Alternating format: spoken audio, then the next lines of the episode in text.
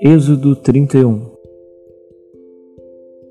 Disse então o Senhor a Moisés: Eu escolhi a Benzalel, filho de Uri, filho de Ur, da tribo de Judá, e o enchi do Espírito de Deus, dando-lhes destreza, habilidade e plena capacidade artística, para desenhar e executar trabalhos em ouro, prata e bronze, para trabalhar e esculpir pedras para entalhar madeira e executar todo tipo de obra artesanal.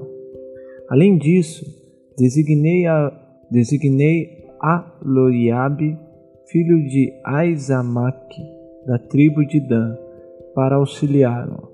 Também capacitei todos os artesãos para que executem tudo o que lhe ordenei. A tenda do encontro, a arca da aliança e a tampa que está sobre ela e todos os outros utensílios da tenda. A mesa com seus utensílios, o candelabro de ouro puro e os seus utensílios, o altar do incenso, o altar do holocausto com seus utensílios, a bacia com a sua base, assim como as vestes litúrgicas, tanto as vestes sagradas para Arão, o sacerdote, como as vestes para os seus filhos quando servirem como sacerdote bem como óleo para as unções e o incenso aromático para o lugar santo.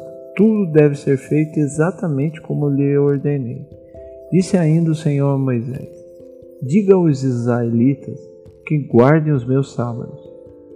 Isso será um sinal entre mim e vocês, geração após geração, a fim de que saibam que eu sou o Senhor que os santifica.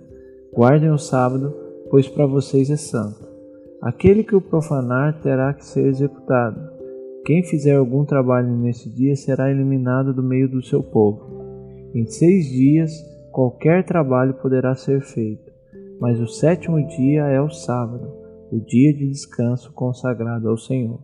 Quem fizer algum trabalho no sábado terá que ser executado. Os israelitas terão que guardar o sábado. Eles e os seus descendentes, como uma aliança perpétua. Isso será um sinal perpétuo entre mim e os israelitas.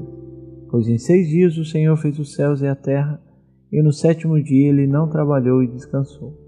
Quando o Senhor terminou de falar com Moisés no monte Sinai, deu-lhe as duas tábuas da aliança, tábuas de pedra, escritas pelo dedo de Deus.